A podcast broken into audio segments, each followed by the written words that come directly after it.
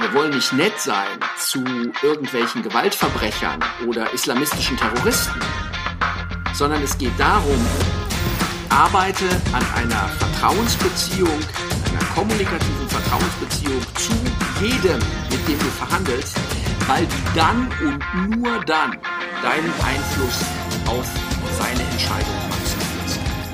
Diesen und weitere wertvolle Impulse aus Never Split the Difference hörst du, damit du bald eins kannst, besser verhandeln.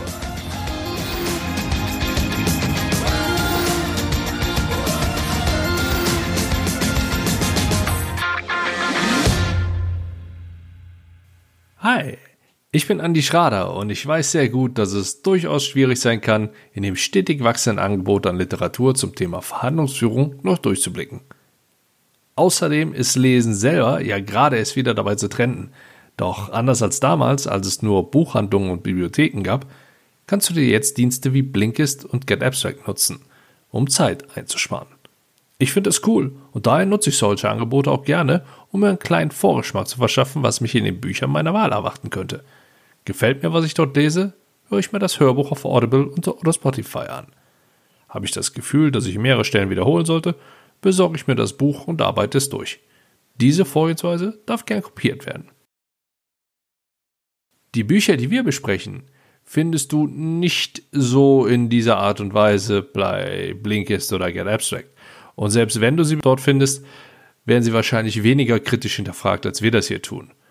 Und mit wir meine ich natürlich Mr. Evidenz basiert. Andreas Wienheller oder das wandelnde Verhandlungswikipedia, wie ich ihn gerne nenne. Er ist nämlich mal wieder mit von der Partie.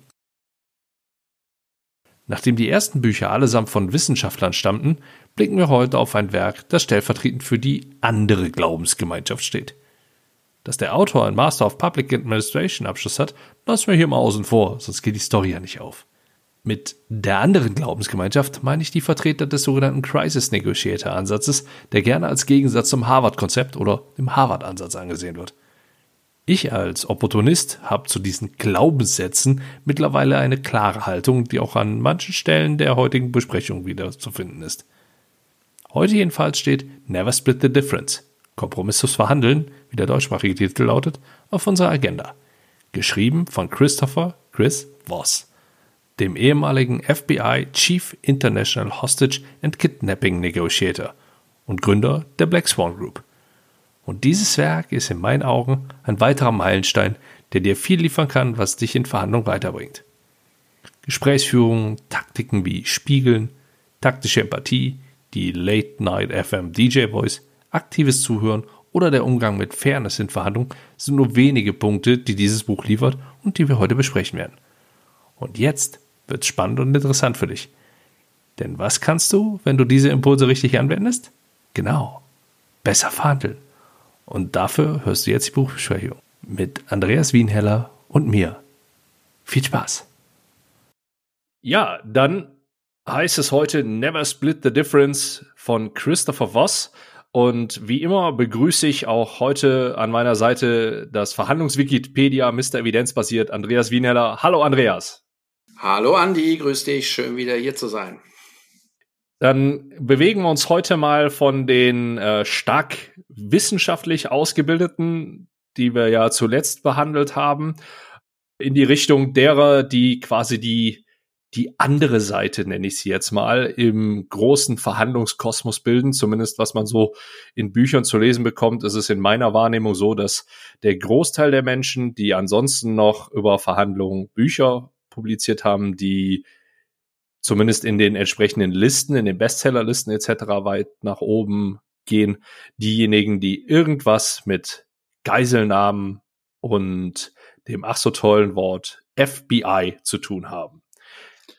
Chris ja, Voss, muss man sagen. Ja. Absolut, absolut. FBI verkauft sich gut. Also das muss man schon mal sagen. Ja. ja. Coole Marke.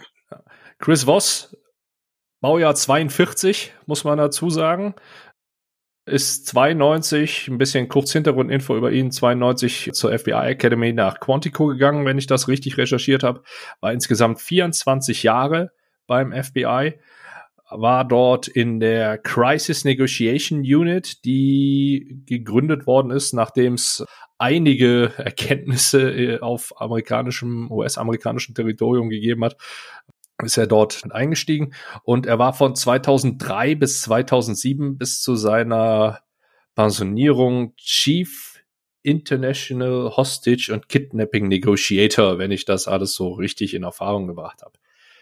Dann hat er 2007 die Black Swan Group gegründet, das Unternehmen, unter dessen Mäntelchen er auch heute unterwegs ist.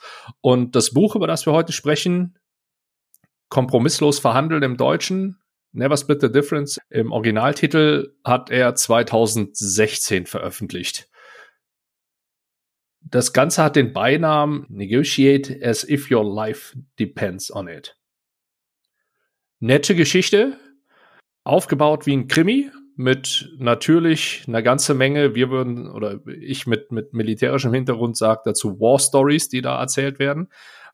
Hat sehr, sehr viel immer von von eben genau diesen, diesen Situationen, von wegen, ja, wir befinden uns wirklich in einer Geiselnahmesituation, da geht es um Leben und Tod. Auf der anderen Seite ist jemand, der Menschen in seine Gewalt gebracht hat, gegen ihren Willen und die in der Regel mit Waffengewalt irgendwie bedroht, dass sie nicht das tun dürfen, was sie möchten und das tun sollen, was er oder sie als Geiselnehmer möchte. Er startet mit ein bisschen, ich nenne es mal, typisch amerikanischer Understatement, Schrägstrich Selbstüberschätzung, indem er davon berichtet, wie er nach Harvard geht, weil er bei seinem damaligen Chief eine Weiterbildung gebucht hat, um zu schauen, was denn auf der wissenschaftlichen Seite so vermittelt wird und inwieweit äh, sich das denn mit seinen Erfahrungswerten und seinen Vorgehensweisen deckt. Dort trifft er auf den lieben Herrn, und jetzt hoffe ich, ich spreche es richtig aus, äh, den Herrn Moonkin. Nukin. Nukin, Gut. Bob Nukin? Ja. M-N-Doppel-O-K-I-N geschrieben. Yeah. Deswegen äh, versteht vielleicht der eine oder andere, der ihn nicht kennt, jetzt, wieso ich da so einen leichten Hänger habe. Nukin. Okay. Und auf die liebe Gabriella Blum.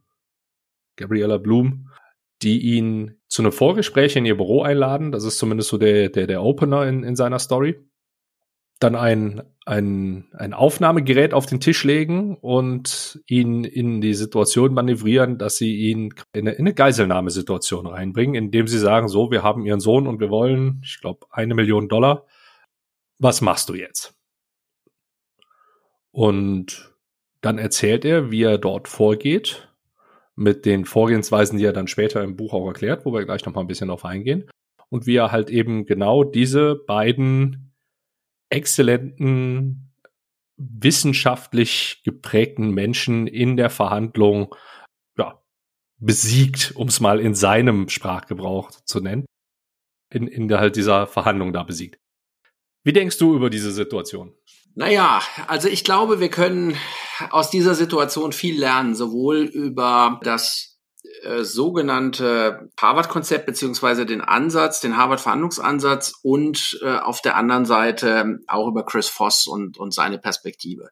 Obwohl natürlich die, die Darstellung dort schon, ich sag mal, sehr besonders ist.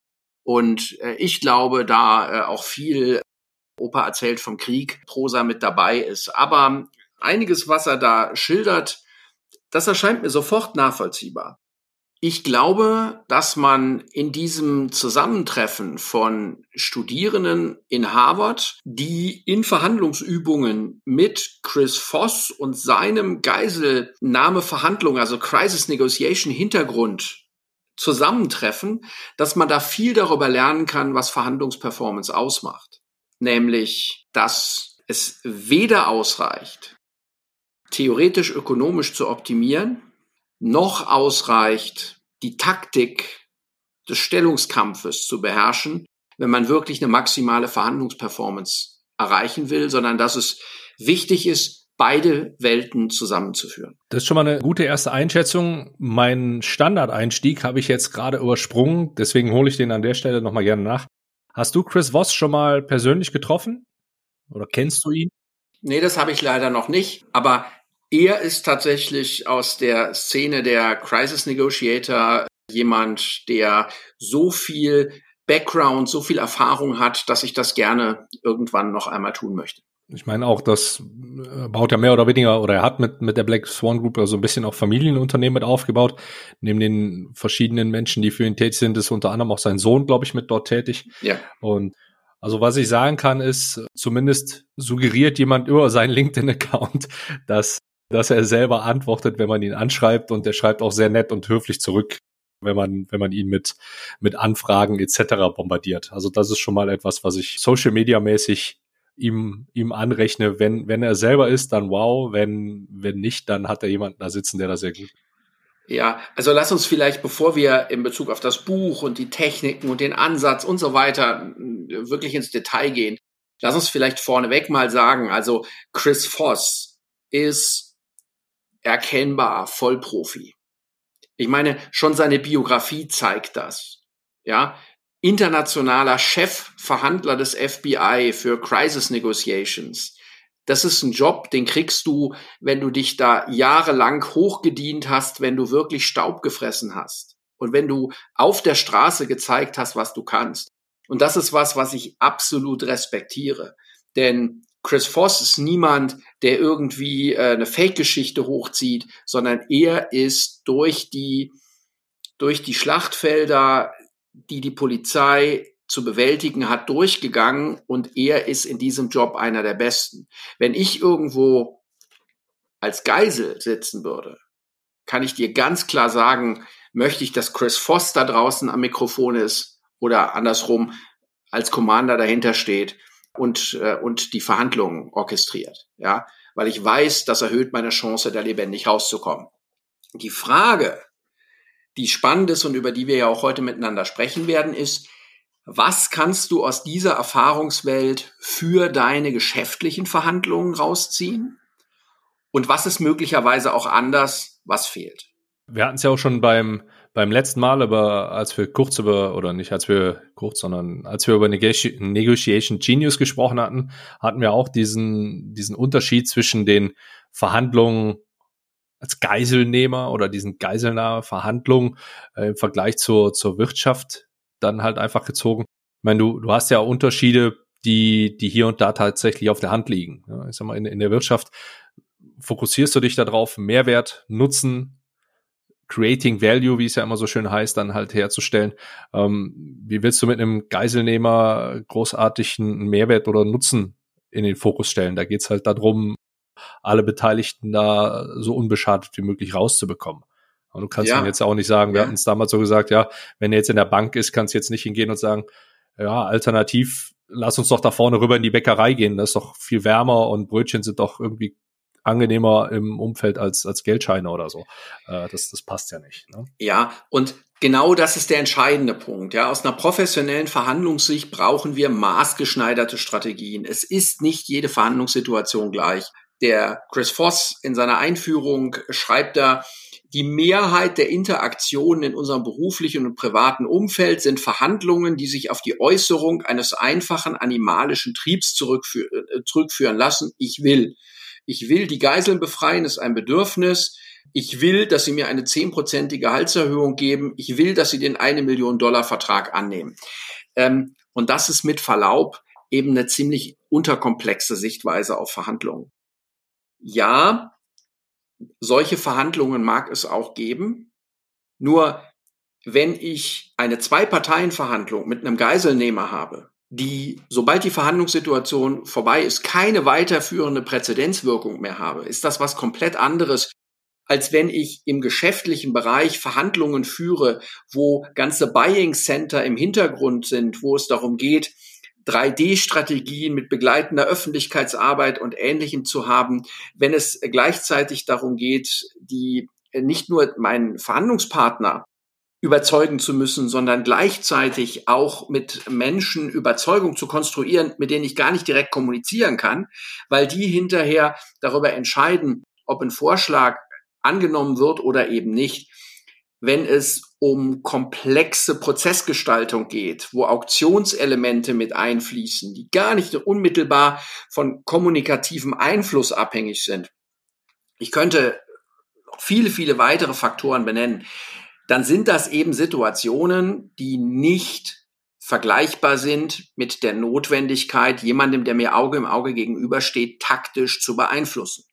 Und deswegen ist das Instrumentarium, das Chris Voss mitbringt, der taktischen Einflussnahme auf einen Verhandlungspartner, ein wichtiger Teil des Werkzeugkoffers jedes geschäftlichen Verhandlers.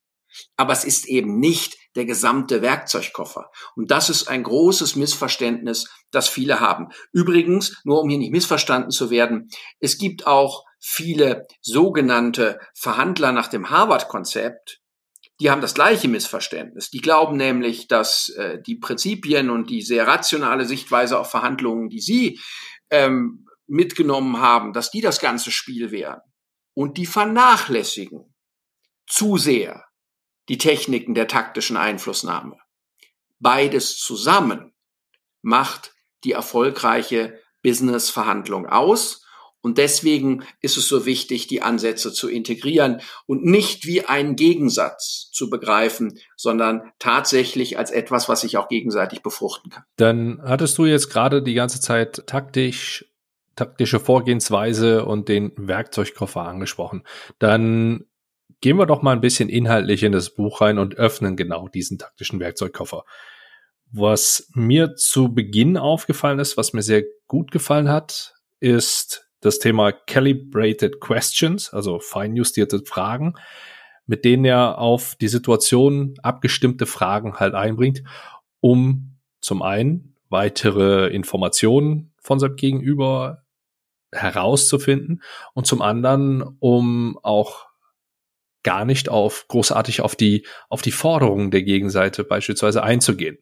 Als Beispiel auf diese Aussage, wir haben ihren Sohn, wir wollen eine Million oder er stirbt, begegnet er mit der Frage, wie soll ich das machen? Und das ist etwas, was ich im, im Business-Kontext auf jeden Fall schon mal als hilfreiches Werkzeug identifizieren würde. Wie ist deine Einschätzung dazu? Unbedingt. Also ich glaube, wenn man sich die Situation einer solchen typischen Crisis äh, Negotiation, äh, wenn man sich die bewusst macht, ja, ähm, ich stehe unter massivem Druck, Scheitern ist keine Lösung und an irgendeiner Stelle schreibt Chris Voss auch mal, auch ein Kompromiss ist keine Lösung, ja. Wenn du vier Geiseln hast, ist kein guter Deal, wenn wir sagen, okay, gib mir zwei Geiseln raus, zwei kannst du erschießen. Hm. Nein, ähm, du willst deine Ziele maximal da durchsetzen dann geht es um die Frage, wie kannst du den anderen sozial beeinflussen? Und da ist Theorie oder irgendwelche Menschenbilder, die mit der Praxis nichts zu tun haben, sind überhaupt nicht hilfreich, sondern da geht es wirklich darum, was modernste Neurowissenschaft, modernste Psychologie, Verhaltensökonomie eben an Wissen bereithält darüber, wie kann ich insbesondere durch eine geschickte Aufmerksamkeitssteuerung, den anderen beeinflussen. Du, du weißt ja, dass ich mich seit vielen Jahren auch mit dem Thema Framing in Verhandlungen intensiv beschäftige. Und da geht's exakt genau darum, die Waffen der Einflussnahme, ja, Weapons of Influence, diese ähm, nach dem neuesten Stand der Wissenschaft zu benutzen. Und hier ist es zum Beispiel fundamental wichtig, nicht in eine direkte Konfrontation zu gehen mit einem mit einem eindeutigen Nein, was ja sofort ja, die gesamte Aufmerksamkeit fokussiert und deutlich macht, hier kriegt irgendjemand etwas nicht, was er nicht will, sondern diese Aufmerksamkeit abzuleiten, wegzuleiten, ja, auf andere Aspekte hinzuleiten, wo eine Verständigung möglich ist. Nebenbei, das ist nicht etwas, was Chris Voss erfunden hat. Das ist übrigens auch nicht etwas, was das FBI erfunden hat sondern das ist ein fundamentales Prinzip, das William Ury, der Co-Autor des Buchs Das Harvard-Konzept, in seinem zweiten Buch Getting Past No, Getting Past No als sogenanntes Verhandlung, also als eine der Techniken des sogenannten Verhandlungsjudos dargestellt hat. Und bis heute ist dieses Buch Getting Past No ein fundamentaler Bestandteil der Ausbildung, die jeder FBI-Verhandler durchmacht, weil diese Grundidee, setze nicht aggressiv Kraft gegen Kraft, konfrontiere den anderen nicht, sondern lenke lieber seine Aufmerksamkeit ab. Teilweise wie ein Mentalist oder ein Zauberkünstler. Lenke sie ab und lenke sie dahin, wo sie für dich nützlich ist. Und mache dir die Überzeugungskraft vor allen Dingen der unbewussten Seiten des Gehirns zunutze. Dass das entscheidend wichtig ist. Und da sagt ja auch Voss, das ist aus der Erfahrung von großen Therapeuten und der wissenschaftlichen Untersuchung großer Therapeuten herausgezogen, was nichts anderes heißt. Das schreibt er in seinem Buch nicht so deutlich als NLP, neurolinguistisches Programmieren, als eine ganz wichtige Grundlage auch des Werkzeugkoffers professionellen Verhandelns. Und er, er vermittelt halt auch mit, mit dieser Frage dann, dann ganz einfach, äh, oder beziehungsweise mit dieser Frage Technik, dann auch so ein Stück weit die, die Illusion der Kontrolle des oder durch den Gegenüber. Also er stellt sich quasi in die, in die unterförmliche, in die, die Bittstellerfunktion rein. Und der Gegenüber, dadurch, dass er Fragen beantworten darf, sieht sich dann psychologisch gesehen in, ja, im Vorteil irgendwo. Ne? Ja. Das ist einer der Effekte. Absolut. Und für mich ist die fundamentale, fundamentale Lehre aus diesem Buch, ja, dass auch das hat Chris Voss nicht erfunden, aber das ist ein wichtiger Beitrag, dass er darauf hinweist, dass jegliche Beeinflussung des anderen und Verhandeln, erfolgreiches Verhandeln setzt immer soziale Beeinflussung voraus, jegliche Beeinflussung abhängig ist von der Beziehungsqualität. Im neurolinguistischen Programmieren bezeichnen wir das als Rapport oder in äh, Schriften von, von George Kohlreiser wird das als Bonding bezeichnet.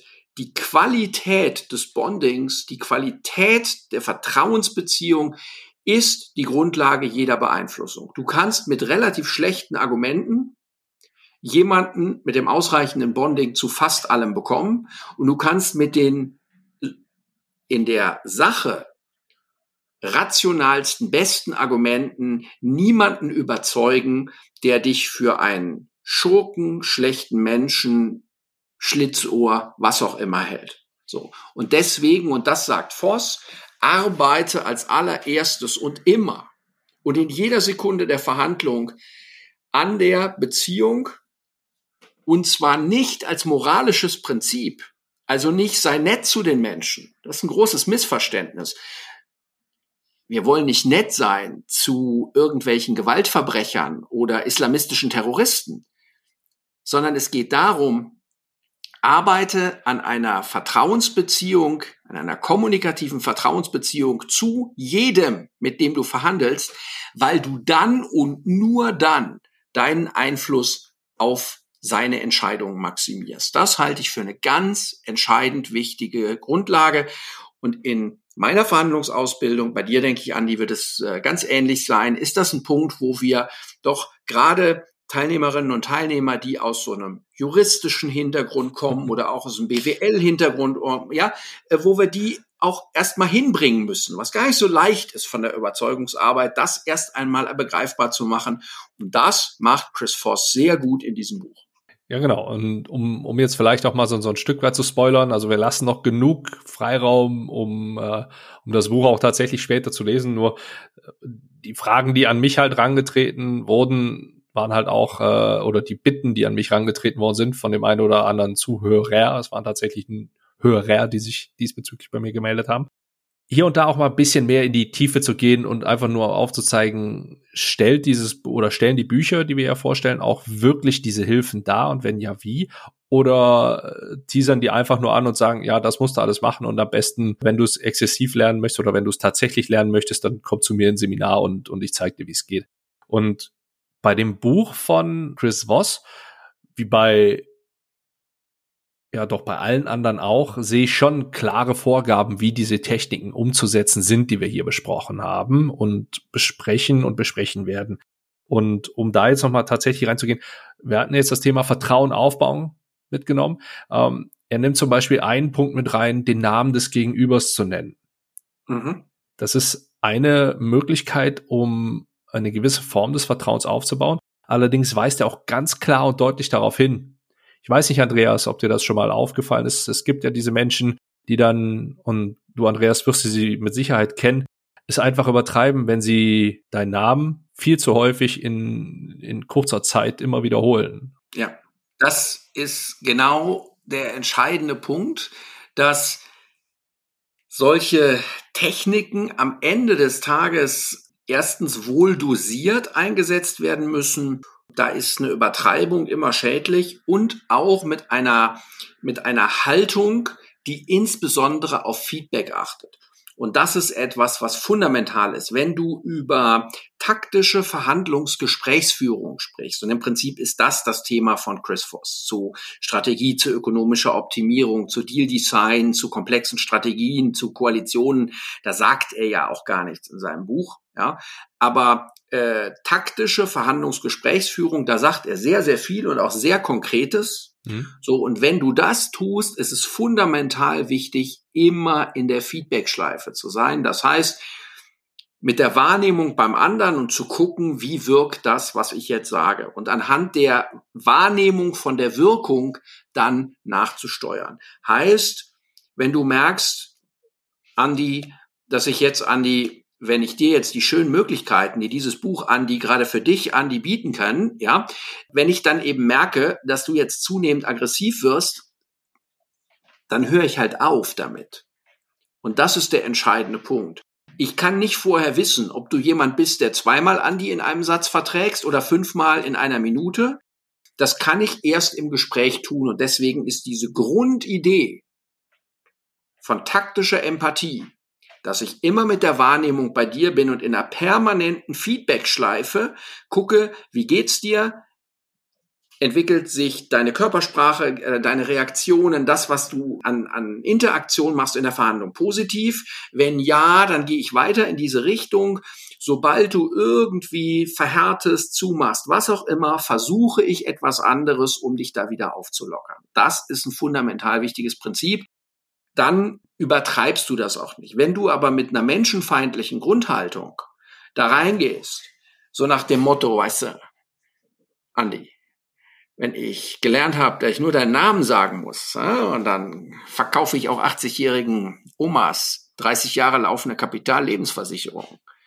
Wenn ich mit so einer Haltung da reingehe, dann funktioniert's halt nicht, weil am Ende des Tages Kommunikation, vertrauensvolle Beziehungsgestaltung ist. Und das kann ich nur dann machen, wenn ich auf den aktuellen Status der Beziehung, also auf das konkrete Feedback achte. Ja, da sind wir direkt beim, beim nächsten Punkt, den er angesprochen hat, aktives Zuhören. Ja. Ums, also ich glaube, allein über dieses Thema könnte man ganze Podcast-Episoden füllen. Absolut. M müssen wir auch nochmal machen. Muss ich zumindest mal machen. Ob wir es machen, schauen wir da mal. Verhandeln wir noch. und ähm, da, da geht's dann halt auch da rein und um, um vielleicht schon mal so einen leichten Vorgeschmack zu geben, was damit gemeint ist. Also er klammert oder ich klammer jetzt schon mal aus, was damit nicht gemeint ist. Das ist für mich deutlich einfacher und danach darfst du dann mit deinem Biss ja. wieder glänzen. Es ist nicht damit gemeint, dass ich zuhöre, nicke und mir während mein Gegenüber spricht schon meine Antwort auf das, was ich meine, was jetzt gesagt werden muss, parat lege. Ja. Genauso. Ähm, in, in, in meinem Seminar über Verhandlungsgesprächsführung sage ich immer, dass nach meiner inzwischen auch 20-jährigen Erfahrung die am meisten verkrüppelte Gesprächsführungstechnik bei deutschen Fach- und Führungskräften das Zuhören ist. Ähm, viele schaffen es nicht mal zu schweigen, sondern werden irgendwann ungeduldig unterbrechen den anderen. Das ist ja fast Worst Case. Ähm, einige schaffen es wenigstens zu schweigen und fangen dann an, während der andere redet, sich ihre Entgegnung zu überlegen. All das ist nicht wirksam. Und da lässt du ganz viel PS liegen. Für mich ist das aktive Zuhören die wichtigste Gesprächsführungstechnik überhaupt. Wichtiger noch als Fragen, ähm, wichtiger noch als, äh, viel wichtiger als Argumente. Du kannst mit gutem Zuhören eine gesamte Verhandlung führen. Mit führen meine ich, du hast den Prozess in der Hand. Und der entscheidende Punkt, das ist eine sehr schöne Formulierung, die Chris Voss hier reinbringt. Der entscheidende Punkt ist, wenn ich aktiv zuhöre und dem anderen mein Verständnis signalisiere, dann will ich nicht, dass er sagt, ja, mm, ja, sondern ich will, dass er sagt, ja, genau oder das stimmt. Das stimmt, ja. Ja, das ist der entscheidende Punkt. Ja, genau oder das stimmt. Der andere muss dieses tiefe innere Nicken haben, dieses Verspüren, verstanden worden zu sein und nicht ein kleines bisschen, sondern im Kern dessen, was er gesagt hat. Wenn du das schaffst, dann zahlst du massiv ein auf diese Ebene von Rapport und kannst auf der Basis dann deine ganzen Angebote und äh, Beeinflussungsversuche und so weiter dann nachher platzieren. Aber erstmal, das ist die Basisarbeit in der Verhandlung, geht es darum, an diesen Punkt zu kommen, dass der andere sagt, das stimmt. Ja, genau, so ist es. So, und das kriegst du nur mit aktivem Zuhören hin. Auf keine andere Art und Weise. Das stimmt. Er hatte noch, noch eine ganze Menge weiterer Punkte mit drin. Bleiben wir mal bei, bei der Sprache. Er hat ein, ein Part angesprochen, wo ich ein bisschen grinsen musste, weil ich habe mir unter anderem auch das, das Hörbuch angehört. Und da geht's darum, dass er die Late Night FM DJ Voice, so heißt es, glaube ich, dort, also sprich die, die Radiomoderatorenstimme aufsetzt. Oh. Und zwar in dem Moment, wenn er Ansagen macht. Mhm. Äh, da hast du mir was voraus, weil ich habe zwar das Buch gelesen, aber noch nicht als Hörbuch gehört. Das heißt, äh, das klingt ja schon mal nach einem echten Mehrwert, den das Hörbuch bringt. Auf jeden Fall habe ich das einfach mal bei mir im, im, im beruflichen Umfeld mal ausprobiert. Und du hast definitiv du wirst deutlich anders wahrgenommen, wenn du in den Bereich reingehst und wenn du so eine Ansage machst, ohne großartig die Stimme zu verstellen, beziehungsweise ohne großartig Höhen und Tiefen mit in mhm. deine Stimme einzubauen und einen anderen Klang reinzubringen, sondern einfach monoton durchzureden, mhm. dann wird diese Aussage einfach oder deutlich schneller hingenommen und gar nicht großartig hinterfragt. Und das ist was, wo ich sagen musste, das war für mich so vorher noch, noch nicht so klar. Das war eins der, der Learnings, die ich zusätzlich damit noch mit rausgenommen habe. Mhm. Ja. Und das ist eben genau diese, diese Schule, ähm, die im FBI aufgemacht wurde. Also dieses ähm, Klein-Klein im besten Sinne. Ja, Klein-Klein klingt ja oft nach, ach, nicht so wichtig, es geht um die große Linie. So meine ich das gar nicht, sondern wirklich diese, diese ganz, dieses ganz saubere Handwerk, ja, auch die, die kleinste Fuge in der Ecke noch wirklich sauber zu verfugen, richtig gute Technik zu machen. Und das ist wirklich was, was, ähm, was das FBI da als Werkzeugkoffer entwickelt hat. Ähm, da war ja auch äh, mit, äh, mit dem Salewski, Wolfgang Salewski, äh, auch ein, ein Deutscher daran beteiligt, der äh, als Polizeipsychologe nach den Erfahrungen damals äh, der Kidnapper-Situation ähm, in ähm, München rund um die Münchner Olympiade sich mit dem Thema intensiv beschäftigt hat und dort Ideen entwickelt hat, mitgebracht hat. Äh, da war mit Frederick Lansley, der äh, zusammen mit äh, Gary Nössner ähm, zu den zu den Gründervätern quasi dieses modernen Werkzeugkoffers gehört ähm, und auch des Ausbildungssystems gehört.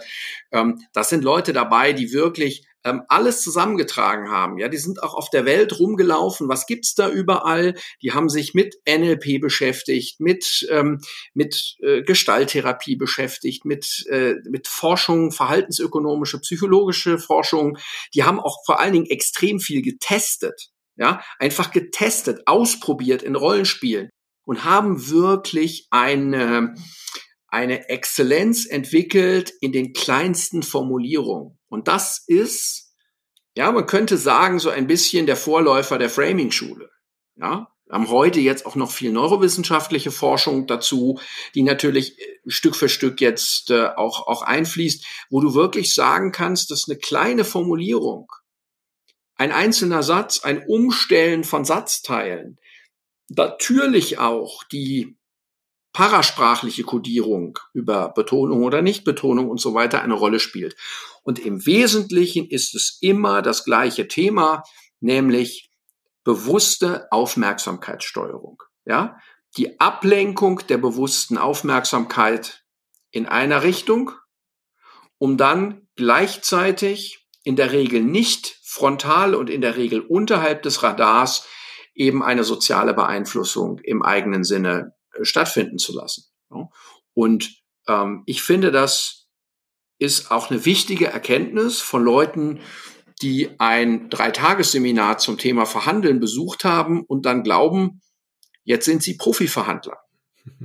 Ja, zu wissen, da gibt es Profis, die eine der besten Ausbildungen der Welt genossen haben und trotzdem ständig weitermachen und jeden einzelnen Tag daran arbeiten, noch besser zu werden, noch einen Kniff zu finden, noch eine Formulierung zu optimieren, ähm, weil es einfach so, so viele Kleinigkeiten gibt, die aber insgesamt überhaupt nicht klein sind, sondern die insgesamt die Grundlage von Verhandlungsperformance ausmachen. Das ist ja die Idee, für die ich auch eintrete, zu sagen, äh, hört auf, hier Marketing, die eine Schule gegen die andere Schule, das eine Buch gegen das andere Buch, sondern lasst uns wie Trüffelschweine über die Welt gehen und lasst uns von allem das Beste rausnehmen und das zusammenmischen und wirklich den Werkzeugkoffer der weltweit effektivsten Verhandlungswerkzeuge zu nehmen. Was wirkt, das lassen wir drin und was nicht wirkt, das schmeißen wir raus.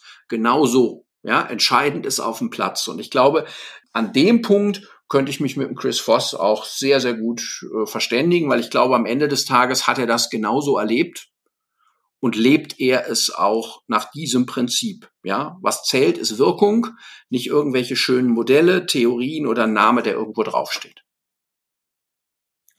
Da hast du recht. Punkt. Weiterer Input aus dem Buch, den ich als sehr, sehr wertvoll empfunden habe. Und du darfst mich natürlich sehr, sehr gerne korrigieren, wenn das auch woanders herruht. Äh, ich kenne es tatsächlich von, von Chris Voss, habe es bei ihm zumindest zu, zuerst gelesen, ist das Thema der Umgang mit Fairness. Ich hatte darüber mhm. in einer vergangenen Episode auch mal gesprochen. Fairness in Verhandlungen ist eine ganz heikle Geschichte. Ja. Fairness ist subjektiv. Ich glaube, da sind wir uns relativ schnell einig. Da wird ja. mir auch wahrscheinlich kaum oder wird uns wahrscheinlich auch kaum jemand widersprechen können. Nö, denke ich auch. Die Vorgehensweise, die Chris Voss mit an den Tag legt, in Verhandlungssituationen ist von vornherein für klare Verhältnisse zu sorgen, indem er das Thema Fairness von sich aus anspricht. Ja. Und zwar weist er darauf hin oder er, er gibt so ein bisschen, ich sage jetzt mal bewusst, die Spielregeln vor. Das ist das, was auch ich unter Verhandlungen führen im, im Sinne von den Lied haben. Also so, so interpretiere ich das halt eben auch. Und er gibt halt vor, sage mir, wenn du dich unfair behandelt fühlst. Und das mhm. gleiche Recht beansprucht er natürlich auch für sich selbst. Ja. Und auch das ist etwas, was ich in meinen Verhandlungssituationen als hundertprozentig richtig und hilfreich empfunden habe. Wie sind da deine Erfahrungen? Ja. Also ich denke, das ist wieder ein wunderbares Beispiel für das, was ich vorhin meinte mit der Präzision in der, in der, in der Feinheit in der technischen Umsetzung. Ja.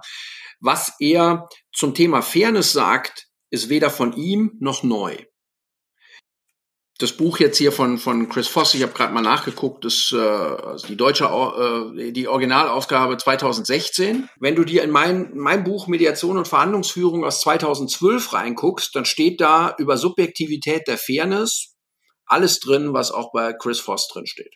Ja?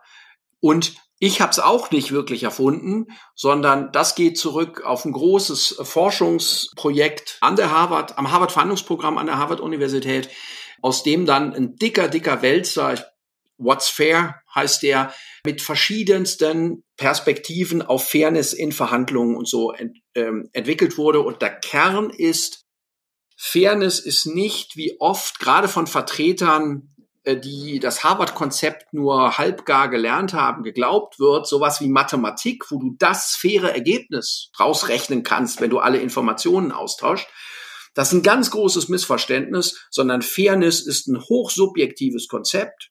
Das heißt, Fairness ist selber Verhandlungsgegenstand und niemals gibt es das faire Ergebnis, sondern das Beste, was du machen kannst, ist ein faires Ergebnis zu erreichen. Und das hat nichts mit der Frage zu tun, was die Welt denkt, sondern ausschließlich, was die subjektive Wahrnehmung der Parteien ist. So, das ist nicht Chris Voss, das ist auch lange schon bekannt und äh, ich lehre das seit, glaube 15 Jahren äh, so in meinen Seminaren. Was aber Chris Voss jetzt macht, ist eine sehr schöne technische Umsetzung dieses Prinzips dass er nämlich sagt, zieh es vor die Klammer und erkläre es als Selbstbindung zu Beginn einer Verhandlung. Wieder quasi als Versicherung dagegen, denn tatsächlich ist die Wahrnehmung, unfair behandelt zu werden, einer der beziehungszerstörendsten Elemente beim Verhandeln. Deswegen wollen wir das unbedingt, äh, unbedingt verhindern. Und er sagt jetzt, dann zieh es vor die Klammer und gib dem anderen den Auftrag, also nicht nur die Erlaubnis, sondern sogar den Auftrag, mir bei der kleinsten Eintrübung schon ein Signal zu geben, damit ich gewarnt bin, Achtung, hier braut sich was zusammen. Das ist ja die Idee, dass er zu Beginn der Verhandlung sagt, ich habe den Anspruch, dass ich sie immer fair behandle und wenn das irgendwann einmal bei Ihnen der Eindruck entstehen sollte, dass das nicht der Fall ist, dann geben Sie mir bitte sofort eine Rückmeldung, damit wir sehen können, was wir tun können, dass wir wieder in einen Weg kommen, wie wir beide fair miteinander entsprechend umgehen können. Und was er eben damit tut, ist, dass er ein frühes Signal bekommt, auf das er eingehen kann, zu einem Zeitpunkt, wo es noch keine heftige Beziehungsstörung ist, die man hinterher dann wieder mit viel, viel Aufwand beseitigen muss. Das ist einfach nur eine richtig kluge handwerkliche Idee. Und äh, die habe ich natürlich, nachdem ich das gelesen habe, in meinen Werkzeugkoffer gepackt. Ich habe das auch ein paar Mal schon auf LinkedIn als, als Idee gepostet, immer mit der Rätselfrage, von wem ist das wohl? Jeder glaubt, steht immer im Buch das Harvard-Konzept. Nein, steht es nicht. Das ist eben das, was Chris Voss kann. Diese, ja, im American Football sprechen wir von Execution. Ja, mhm. also die, die Idee auf den Platz bringen. Mhm in äußerster technischer Präzision und mit einer hohen Disziplin, ja, dass es wirkt. Das ist was, wo er eine Leistung hat und wo, glaube ich, auch dieses Buch eine Leistung hat. Bei all dem, was nicht drin steht, steht manches drin, wo auch ein erfahrener Verhandler noch Ideen bekommen kann, wie man die Dinge noch besser sagen, noch besser umsetzen kann. Und deswegen finde ich, ist das ein gutes Buch. Wir haben oftmals die Situation, zumindest habe ich sie, dass mich die eine Partei fragt, ja, wenn ich jetzt so einen, so einen Satz mitnehme oder so eine, so eine Aussage tätige mit, äh, sag mir, wenn du dich unfair behandelt fühlst, denn ich möchte halt selber für Fairness stehen und halt dann dafür sorgen, dass das auch alles hier fair abgeht. Hm, wie damit umgegangen werden soll, wenn die Gegenseite diesen Satz bringt oder wenn, wenn die Gegenseite darauf reagiert und dir auffällt, okay, der nutzt da eine, eine Phrase aus einer bekannten Verhandlungsschule. Mhm. Ganz kurzes Side-Learning, das ist jetzt kein Inhalt dieses Buches. Ich habe da eine, eine klare Meinung zu. Mich würde erstmal deine interessieren. Also es gibt ja zwei Möglichkeiten. Möglichkeit Nummer eins ist auf einer Metaebene zu signalisieren, äh, nach dem Motto, ich habe das Buch auch, auch gelesen. Oder schön, dass wir beide das Buch gelesen haben. Ne? Oder schön, dass wir beide bei Chris Voss im Seminar waren. Das wertet den anderen meistens auf, weil er war nicht im Seminar, sondern hat nur das Buch gelesen. Also ich kann in so eine Richtung auf einer Metaebene dort signalisieren, hier, ich weiß, äh, was du spielst. Ist aber nicht also in den meisten Situationen nicht das, was ich bevorzuge, weil ich bin kein großer Freund davon, Wissen zu teilen, das man nicht teilen muss. Also sprich, dass ich ziemlich sicher weiß, welchen Werkzeugkoffer der andere hat, das behalte ich lieber als Geheimwissen für mich und gehe dann nur auf der Sachebene auf das, was der andere gesagt hat, ein und spiegel das zurück und sage, das ist, finde ich total großartig zu hören, dass Sie jemand sind, der so auf Fairness steht. Denn ganz ehrlich, das ist, und an der Stelle sage ich ganz ehrlich, ich weiß, es gibt eine Riesendiskussion in der Kommunikationsszene und so weiter. Soll man das sagen? Darf man das sagen? Ja, nein, was auch immer. Ich würde das an der Stelle sagen. Und ganz ehrlich, das ist für mich das Fundament jeder Geschäftsbeziehung. Und ich finde es total gut, das von Ihnen zu hören. Für mich gilt es genauso. Und dann lassen Sie uns beide auf dieser Grundlage, ja, feststellen, das wird mit uns gut werden. Ja, da habe ich jetzt schon, freue ich mich schon auf die vielen guten Geschäfte, die wir miteinander machen werden und dass es hier mit uns in der Verhandlung gut weitergehen wird. Das ist, also, ne, dass ich auf einer sachlichen Ebene äh, darauf eingehe, ohne eben dieses Meta-Wissen, ah, ich weiß, wo der Satz her ist, entsprechend zu signalisieren. Ich würde dann vor allen Dingen im weiteren Verlauf dann gucken, hat er jetzt mal so einen Satz sich antrainiert Oder ist da die komplette, ist da der komplette Tactical Empathy Werkzeugkoffer dahinter mit all dem auch an Beeinflussungsmethoden, die von Cialdini äh, geprägt sind und so. Das ist ja auch ganz nützlich, wenn ich das dann nochmal äh, teste, damit ich eben dann auch weiß, okay, was ist die dahinterliegende Strategie und was ist dann auch eine geeignete Gegenstrategie. Die ist ziemlich deckungsgleich mit meiner Vorgehensweise. Also ich würde in dem Fall nämlich auch mit einem Lob einsteigen und da dann halt auch weiter auf die, auf die, ja, in dem Fall kannst du halt auch einfach dann noch mehr Vertrauen aufbauen. Gemeinsamkeit würde ich vielleicht nicht ganz darauf eingehen, äh, zumindest nicht im Sinne von, wie du es auch schon richtig sagtest, mit, ach ja, auch Chris Voss gelesen oder, oder bei ihm gewesen, ähm, sondern tatsächlich den Fokus tatsächlich, tatsächlich, tatsächlich, tatsächlich, jetzt habe ich glaube ich hundertmal hintereinander gesagt, sondern den Fokus auf die Fairness legen und die halt hervorheben und dann da entsprechend das Ganze für sich nutzen. Du hattest es eben in einem Nebensatz mal reingebracht, als es um das Thema Schweigen und Zuhören ging, mit vielen, vielen Führungskräften, die damit Probleme haben. Meine Auffassung und die Erfahrung, die ich damit verbinde, hat mir gezeigt, dass es noch ein größeres oder noch ein weiteres großes Problem gibt, was eben genau die starken oder die, die sich stark sehen, fühlen oder wahrnehmen, haben, wenn es um Verhandlungssituationen geht. Das ist, das sind ehrlich gesagt zwei. Das ist zum einen das eigene Ego und zum anderen das Thema Rechthaberei. Mhm. Da geht er auch noch mal recht schön drauf ein. Wie, wie genau steigt er auf, auf diese Themen ein? Ja, er sagt völlig zu Recht, dass zwei große Fallstricke sind, die einem vom Verhandlungserfolg ablenken. Ja, und ich habe, ach, wahrscheinlich 20 Jahre her, mein Buch von Mark McCormack, dem großen Sportrechteanwalt, äh, gelesen. Und da habe ich damals schon ähm, so als einen wichtigen Ratschlag mitgenommen, sei schlau, stell dich dumm. Weil der Schlaue sein zu wollen und zu müssen in der Verhandlung jetzt hat einen hohen Preis. Man kann nämlich nicht fragen, man muss wissen, ähm, man muss auch antworten können. Man kann auch nie gut auf Zeit spielen und sagen, man muss sich erstmal schlau machen. Ja?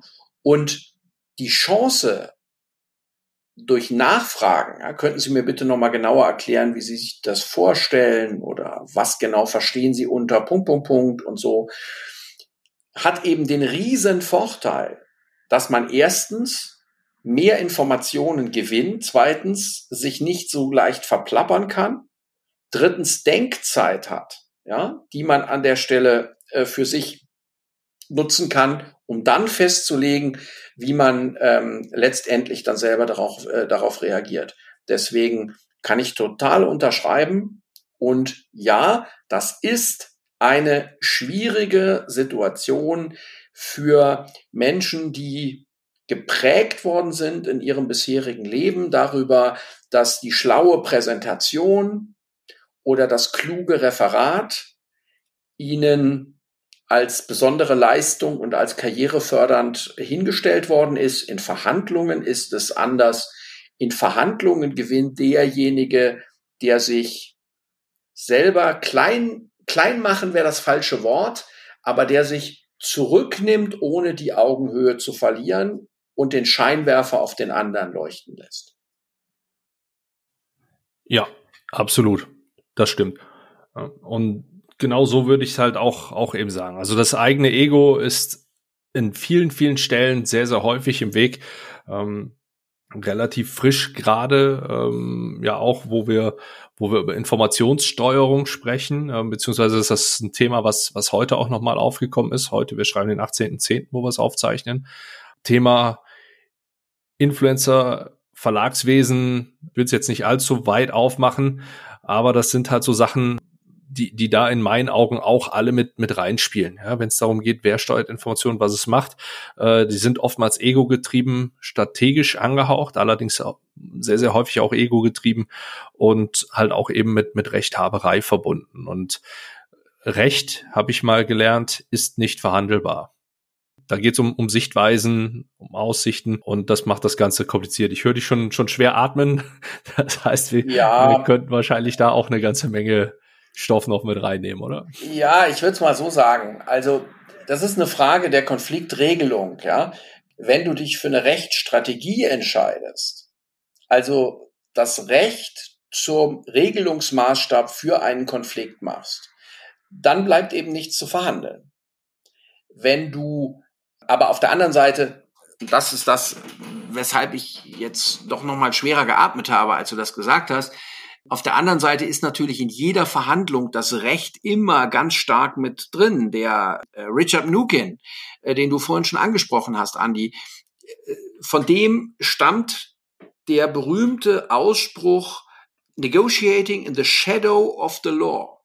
Also das Verhandeln in vielen Situationen im Schatten des Rechts stattfindet, weil das Recht mindestens mal bei der Frage, was ist meine Partner, also wenn ich mich jetzt hier nicht einige in der Verhandlung, ne, was wird dann passieren? Und auch für die Frage, was ist in der Verhandlung erlaubt und was nicht, eben doch immer wichtig bleibt. Äh, von daher äh, kann man manches an der Stelle verhandeln, aber wenn du dich einmal entschieden hast, dass das Recht für dich der Maßstab ist für das Ergebnis, dann bist du sehr stark in einem Gewinner-Verlierer-Modus. Und dann kannst du am Ende des Tages in der Regel keine für beide Seiten gesichtswahrende Lösung finden. Da hast du absolut recht, ja. Last but not least, wir können Never Split the Difference nicht abschließen, ohne nicht auch über den Black Swan gesprochen zu haben. In der deutschen Übersetzung geht so in die Richtung der heilige Gral. Tatsächlich spricht er so, so ein bisschen vom äh, the, the Unknown Unknowns. Ja? Dass quasi Geheimnisse aufgedeckt werden, Überraschungen irgendwo lauern und es darum geht, diese auch in Verhandlungssituationen aufzudecken. Er selber spricht davon, dass, dass er sich so als, ja, als, als so Pi mal Daumen als Regel vorgenommen hat, nach ungefähr, oder nicht nach ungefähr, sondern nach mindestens drei schwarzen Schwänen zu suchen in jeder Verhandlung und diese auch entsprechend zu, zu entdecken. Das sind Informationen, die dann aufploppen, die, die vorher einfach nicht von, von unserer Seite aus, um es jetzt mal so zu sagen, gesehen wurden, die einen hohen Einfluss auf das Verhandlungsergebnis haben können und halt alles verändern können. Er spricht so ein bisschen darüber, wie man die aufdecken kann, greift da natürlich auf die Taktiken, die er vorher genannt hat, ja, in, in Form von Fragestellungen, ja, Uh, calibrated Questions ist einer der Punkte, wie man, wie man das reinbringen kann wie, wie sie es aufdecken können. Wenn du ein starkes Vertrauensverhältnis oder ein belastbares Vertrauensverhältnis aufgebaut hast, dann äh, tauchen die vermutlich eher auf, als, als es zu erwarten ist. Nur er weist auch darauf hin, dass, dass er A, sich darauf vorbereitet, dass es Überraschungen geben wird in einer Verhandlung dass er nicht alle Informationen im Vorfeld schon hat oder dass alle Informationen mhm. stimmen, dass sich die Informationslage verändern kann und er sucht explizit danach, was die Grund die Gründe dafür sein können, wie sich diese Informationslage oder wodurch sich die Informationslage verändern kann. Und er fand das Ganze so interessant oder beziehungsweise diese Vorgehensweise so interessant, dass er danach sogar sein Unternehmen benannt hat. Ja, kann ich verstehen, ist für mich der Kern äh, von professionellem Verhandeln, nämlich der Umgang mit Informationen. Einer der Sätze, den, den jeder Teilnehmer meiner Ausbildung äh, von, von mir, von meinem Team wahrscheinlich mehrfach hören wird, ist, Verhandeln ist ein strategisches Informationsmanagementspiel. Das ist Schach mit Kommunikationstechnik. Und da zucken viele Teilnehmer erstmal zusammen, weil das wirkt so unernsthaft, ja. So, das ist so ein Spiel und da geht's doch um ganz wichtige Dinge und das kann man doch jetzt nicht wie Schach und so, doch, genau das ist es. Äh, Im Kern des Verhandelns geht es um den strategisch geschickten Umgang mit Informationen. Möglichst gut Informationen zu gewinnen. Und der Hinweis ist absolut richtig. Im Unterschied zu Chris Voss denke ich allerdings, dass er die am Verhandlungstisch gewonnenen Informationen mh, hm, zu sehr in den Blickpunkt nimmt. Das ist auch gut und das wird es immer geben und auch die Überraschungen wird es immer geben. Durch aber eine gute professionelle Vorbereitung kann ich schon die Anzahl der Überraschungen und die Anzahl der mir verfügbaren Informationen äh, vor Verhandlungsbeginn deutlich erhöhen. Und das ist eben vor allen Dingen dann gegeben, wenn man nicht nur so auf die Interaktion am Verhandlungstisch guckt, wie Chris Voss das tut, sondern diesen 3D-Ansatz, also vor der Verhandlung, nach der, neben der Verhandlung, in anderen Arenen. Mit meinem Freund Markus Herrlin habe ich neulich über die, über die professionelle Verhandlung mit Buying Centern auf der anderen Seite gesprochen, also hochkomplexen Verhandlungssystemen, wie sie ja heute, wie du weißt, in den, in den großen Konzernen überall absoluter Standard sind. Und wenn du mit solchen Systemen gut klarkommen willst und hier einen Ansatz hast, der nicht auf die Zwei-Parteien-Sicht, sondern eben darauf, die Einflussnetzwerke, die Koalitionen zu verstehen, wenn du das zusammenbringst, und hier ist, wenn du den 3D-Verhandlungsansatz mit dem Challenger-Sale-Ansatz miteinander mischt, ein wirklich mächtiger Werkzeugkoffer gegeben, wie du, wie du gut verstehen kannst, was passieren wird in all der Komplexität, die da dahinter steht, ja, und dann mit richtig guten Hypothesen schon in die Verhandlung gehst, dann hast du es am Tisch deutlich entspannter und musst dann deine Hypothesen überprüfen, aber hast die halbe Miete eben schon eingefahren. Und das ist fürs Verhandeln, auch für die eigene Gelassenheit beim Verhandeln ein richtig guter Weg. Deswegen sage ich, das widerspricht nicht Chris Voss, aber das ist ein Bereich, der professionellen Verhandlungslehre, den er einfach zu wenig berücksichtigt, den er, ein, den, den er in seinem Verhandlungsansatz äh, zu sehr ignoriert. Und deswegen sage ich, Chris Voss, mit dem, was er liefert, ist ein wichtiger Teil des Werkzeugkoffers. Aber man sollte nicht nur mit Chris Voss im Werkzeugkoffer in die Verhandlungen gehen. Jedenfalls dann nicht, wenn man eine richtig gute Verhandlungsperformance erreichen will so ein sehr guter Schluss, denn in meinem Fall habe ich alles, was ich zu dem Buch sagen wollte, jetzt schon soweit abgehakt. Absolute Kaufempfehlung, für mich sehr interessant zu lesen. Zum einen komme ich so ein bisschen aus dem Bereich und es, es liest sich anhand auch der, der Beispiele, die er bringt, hier und da wie ein Krimi. Und äh, da das auch eine Unterhaltung sehr, sehr gerne anschaue, ist das etwas, was mich auf jeden Fall angesprochen hat. Ähm, das ist so, so mein Fazit zu dem Buch Never Split the Difference oder Kompromisslos verhandeln. Kann man sich beides anschauen, beides anhören oder beziehungsweise beides durchlesen und durcharbeiten.